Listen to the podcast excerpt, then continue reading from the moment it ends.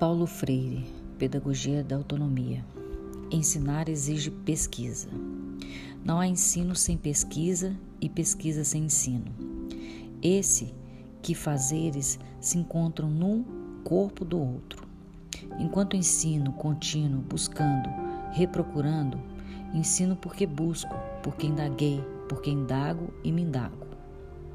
Pesquiso para constatar, constatando, intervenho, intervindo, educo e me educo. Pesquiso para conhecer o que ainda não conheço e comunicar ou anunciar a novidade.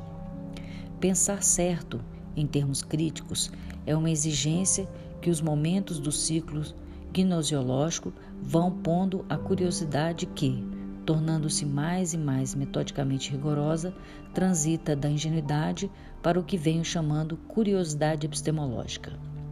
A curiosidade ingênua do que resulta indiscutivelmente um certo saber, não importa que metodicamente desrigoroso é a que caracteriza o senso comum.